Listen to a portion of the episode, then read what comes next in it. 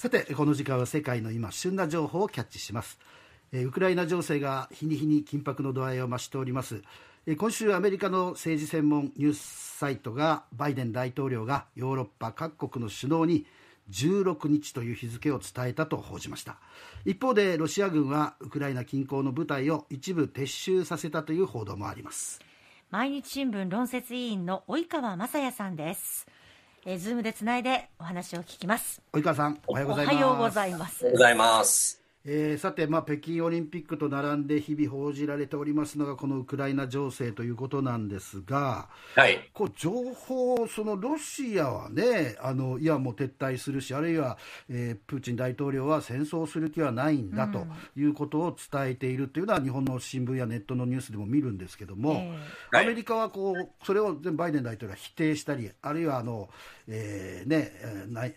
内務大臣でしたっけあの、えー、それも、えー、規定してるじゃないですか、はいはい、信用できないと、それは、うん、うん、クリミア、2014年のクリミアの時もそうだったみたいなことを言ってるんですけど、うん。うん、実際のところ、まあ、あ及川さんもアメリカウォッチをなさってる、まあ、詳しい方なんで、どうなんですか、そこの辺は？えっとあのまあ、すごい情報戦といいますかね、はい、あのもう大国間のすごいもうパワーゲームが展開されてるっていうのをあの感じます。はいあのまあ、最新の情報でいうとあのロシアがですね、はい、あのまあ、ロシアに駐在しているアメリカの公使ですね、まあ、ナンバー2の外交官なんですけども、はい、これに退去を命じたというのに対してこのバイデンさんがですね、はい、そのウクライナ侵攻は数日以内に起こるかもしれないとい。うふうに言ってるんですね。であのまあ、それは相当なこう情報戦のやり方なんだと思うんですけれども、うん、一方であの気がかりなのはあの先週末にあの地中海、まあ、ウクライナの近くですけれども、はい、地中海上でロシアの戦闘機とアメリカの偵察機がすごいニアミスを起こし起こしてるんですね、うん、もうわずか数メートルぐらいでこう行き違ったっていうのがあって、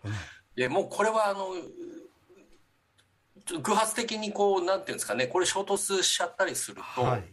あの本当にこう先端が開かれる、まあ、戦争が起きちゃう可能性だってあるわけですよね。ですからあのかなりその緊迫した状況に陥っているのは多分確かだと思うんです。はい、ただあの本格的な侵攻が起きるかどうかっていうのはまだまだあの、まあ、プーチンさんも本当かどうか外交は尽くされてないというふうに言ってるんですね。はい、であのまだバイデンさんの方もあのきちんと聞く耳はあるというふうに言ってるので、うん、まあ、まもうちょっとはこう外交が続くのかなっていうような感じはします。あの NATO は先ほどニュースもお伝えしたんですけれども、ええ、今のこの緊張状態が、まあ、今回は回避されても、え、あの NATO の事務総長かな、おっしゃってるのは、これが新状態だとニュ、ニュートラルな状態になっていくんだっていう、つまり緊張感がずっと続いていくであろうと。NATO は言ってますよね、それはどうですかね。あのまあ、ワシントン、アメリカの中でもちょっと意見がどうすればいいのかっていうのは意見が割れてまして、はい、もうあの強硬派の人たちはですね、うん、そのロシアっていうのは軍事力でこう国際秩序を変えていこうとしてるんだから、もうこれは力で対抗するしかないと、うん、まあ戦争も辞さないみたいなことも言う人もいれば、はい、やっぱりロシアはもう今、ヨーロッパではかなり優位性があるんですね、優位性っていうのはつまりエネルギーをいっぱい持ってるし。はいはいあの今、欧州内の足並みっていうのはうまく揃ってないんですよね、イギリスとかフランスとかドイツっていうのは。はい、やっぱりそのロシアからもらうエネルギーの量によってですね、例え。ばドイツなんかはあのロシアがやってることはだめだとは言うけれども、うん、じゃあそのロシアと共同で開発しているガスパイプラインをですね本当に止めるかどうかっていうのはまあ明言してないわけですね。うんそういう状況を考えるとロシアっていうのはヨーロッパでかなり強い立場にいるから、はいやっぱりもうちょっと妥協しようよという見方もある。ただあのバイデンさんが取ってるのはまさにその NATO が言ってるようなこう忍耐っていうんですかね、はい、もう戦争もしないけど妥協もしないと、うん、もうあの悪いことをやるロシアの前にはこう立ちはだかるんだと、はい、同盟国と一緒に、うん、だからあのそういう状態がおそらくこれからも続くんじゃないかなと思うんですね。ロシアの言いなりにはさせないっていう体制を、こうアメリカとか NATO が作って、まあ、いわばあの冷戦時にあのこうアメリカがロシアソ連に取ってきた封じ込めみたいな、はい。まあ、封じ込めまではいかないけどここっちからはもうここあの来るなっていうようなこう仁王立ちになってですね、はい、あのこれ以上は来ちゃだめよっていうような感じのことをロシアもアメリカもお互いにやると。いうような状態が続くっていうことだと思うんですね。まあ、そういう言い方ですけど、我慢比べ、チキンレースみたいになってるっていうことですよね。でも、でも普通で考えたらですよ、あの、えー、ロシアの国力と、まあ、要はヨーロッパ、あるいはもっと言うとアメリカ、その GDP だけ見ても、えーえー負けるんじゃないですか、ロシアがもし戦争に行ったとしてあのもちろんそういう見方もあるんだと思います、はあ、実際に本当に戦争になればですね。はあ、ただあの、ロシアは、そのプーチンさんはやっぱりこの冷戦後、もうその東西冷戦の敗北者っていうレッテルを貼られて、はい、もうアメリカとかにすごい屈辱を味わってきたっていう